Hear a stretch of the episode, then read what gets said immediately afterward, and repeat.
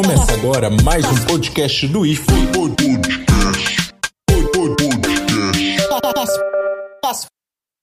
Olá, ouvintes. Eu sou a Carol. Tô aqui para apresentar mais um episódio para vocês no podcast do IF.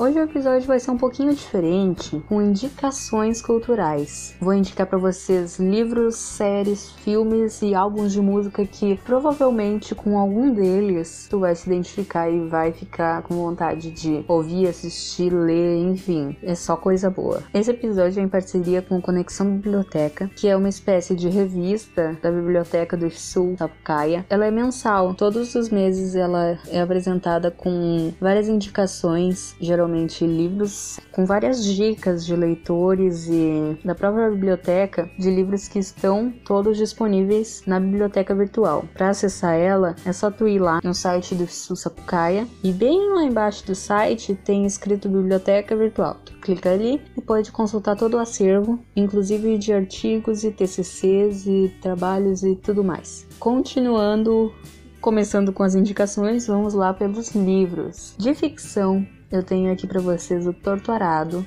que é do Itamar Vieira Júnior e se passa na Chapada Diamantina, aqui no Brasil, e conta a história de duas irmãs, a Bebiana e a Belonísia, que elas são marcadas por um acidente de infância. Elas vivem em condições de trabalho escravo e o livro ele mostra como se fosse aceitável, ele instiga o leitor a, a querer ler mais e dá vontade assim de entrar no livro e falar não, isso é errado. Em não ficção, venho com Mulheres que Correm com os Lobos, da Clarissa Pinkola Stess. Na verdade é um super best-seller. Ele fala basicamente que nem sempre os lobos eles foram vistos como umas criaturas terríveis e assustadoras. Na Grécia Antiga e em Roma também, os lobos eles eram os consortes de Artemis. A autora, ela é uma analista junguiana e ela acredita que na nossa sociedade as mulheres vêm sendo tratadas de uma forma semelhante de como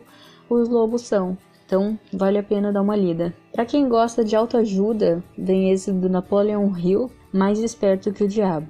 Ele foi escrito em 1938 e narra a entrevista que o autor fez com o próprio diabo, enquanto ele vivia um momento crítico na vida dele e ele apresenta o diabo como aquele que é o lado e a energia negativa de tudo que existe no mundo. Infanto Juvenil tem outro best-seller que é O Corte de Espinhos e Rosas da Sarah J. Maas. Ele conta a história da Feire, que é uma humana que vive assim na extrema pobreza e tem que se virar sozinha para sustentar duas irmãs e ainda o pai. O mundo que ela vive é dividido entre humanos e seres mágicos, que são os feéricos, que são considerados assassinos cruéis da raça humana. Em negócios, venho com a arte de manipular a sorte, do Francisco Souza. Manipular a sorte significa ser construtor do próprio destino. Durante a carreira inteira dele, o Francisco Souza conheceu muitas pessoas de sucesso e durante esses anos todos ele percebeu que a vontade que tinham de alcançar o próprio objetivo era muito maior do que qualquer coisa.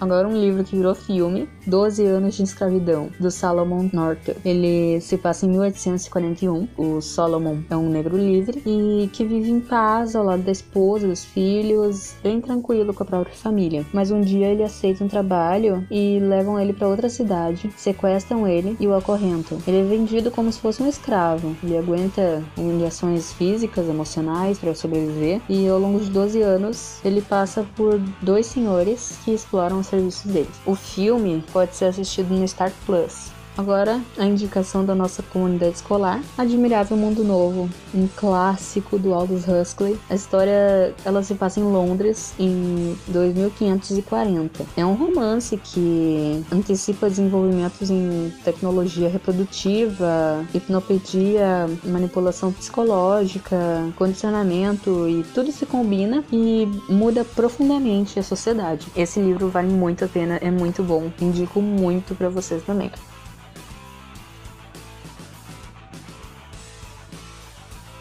Passando para os filmes, a gente já começa aqui com um de terror. Eu amo terror. Inclusive, esse filme eu fui assistir no cinema, que é o Maligno. A protagonista, a Madison, começa a ter uns sonhos, assim, bem macabros de pessoas sendo assassinadas e acaba descobrindo que, na verdade, são visões de crimes reais enquanto eles acontecem. E aos poucos ela percebe que esses assassinatos estão conectados a uma, uma entidade que ela conheceu no seu passado, que é chamada Gabriel. E para impedir, a Madison tem que investigar de onde ela surgiu, enfrentar os traumas que ela sofreu na infância. Em comédia fica A Dona do Barato, que é baseada num romance super aclamado da Hannelore Care. Patience, ela é uma tradutora policial entre francês e árabe e ela é especializada em escutas telefônicas para uma e ela é especializada em escutas telefônicas para uma unidade antinarcóticos. E um dia, ela, enquanto escuta os traficantes procurados, ela descobre que um deles é filho da mulher que cuida da mãe dela. Então ela decide proteger ele, que é conhecido e é trazido por meio de uma rede de traficantes. Quando ela coloca as mãos numa carga de droga, ela aproveita essa oportunidade e se torna Mama Weed, que é uma super traficante de drogas e graças à sua experiência de campo, né, e todas as informações que ela tem no trabalho dela de policial, tudo isso ajuda. Para quem ama drama no ritmo do coração, que é sobre a Ruby, ela é a única pessoa que não é surda na própria família e ao mesmo tempo que ela enfrenta o dilema da própria idade e a responsabilidade de ser a intérprete da família, a Ruby descobre um talento musical. Entre essas dificuldades dos negócios da família, ela se vê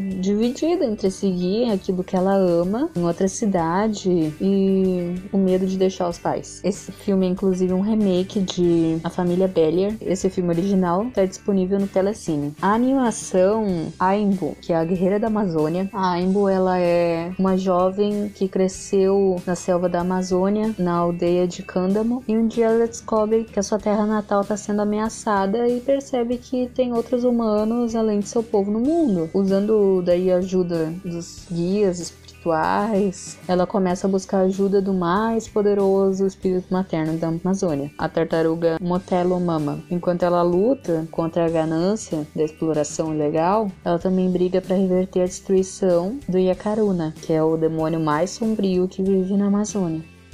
Nas séries, eu vou começar com uma que estourou nos últimos tempos desde que foi lançada, Round 6 ou Squid Game. Ela é original Netflix, está disponível lá e conta sobre centenas de pessoas que passam por dificuldades financeiras e um estranho faz um convite a elas para um jogo de sobrevivência. Outro sai morto ou The Handmaid's Tale, que é inspirado no livro Um Conto da Aya, concluiu quarta temporada e um monte de gente aproveitou para maratonar e ficar em dia. A série segue com a temática mais profunda e debatendo temas super atuais, o que é sempre uma boa pedida, né? Ela está disponível na Globoplay, no Paramount Plus e no Now. A American Horror Story, que eu não poderia deixar de lado de jeito nenhum. Ela já tá na décima temporada e cada temporada tem um enredo distinto. Na de agora, ela foi dividida em duas partes, em função da pandemia, já que não houveram episódios em 2020. Na primeira parte, um escritor e a sua família se mudam para que ele finalmente finalize o seu projeto. Nesse caminho, apresentam uma pílula que promete expandir todos os pensamentos e toda a criatividade que habita no cérebro de cada um, mas transforma os usuários em espécies de vampiros necessitando de sangue para sobreviver. E os que não são criativos, que não têm talento para aquilo que querem, acabam virando espécies de zumbis. Agora, na segunda parte, falam sobre aliens e como o governo estadunidense seria cúmplice do desaparecimento de milhões de pessoas todos os anos partindo já para os álbuns Teatro Dira, volume 1, do Maneskin, uma banda de hard rock italiana, que é bem conhecida pela sua música Begging, que é trend no TikTok, no Instagram. Esse álbum, ele tem letras instrumentais super poderosas, ótimos para quem curte esse tipo de música e tá com vontade de escutar algo novo e experimentar. Blue Bannisters da Lana Del Rey ainda não lançou, mas o álbum completo promete ser lançado agora em outubro. A gente já tem alguns singles disponíveis, como Arcadia e Textbook, tem a mesma vibe super nostálgica e dramática que a Lana Del Rey leva para as músicas dela.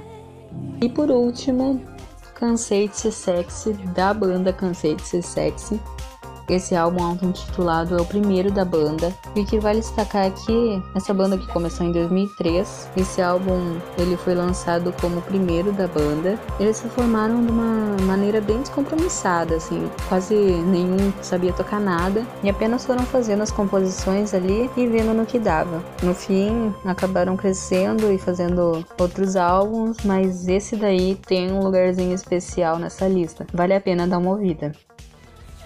É isso, ouvintes queridos. Muito obrigado por ouvirem.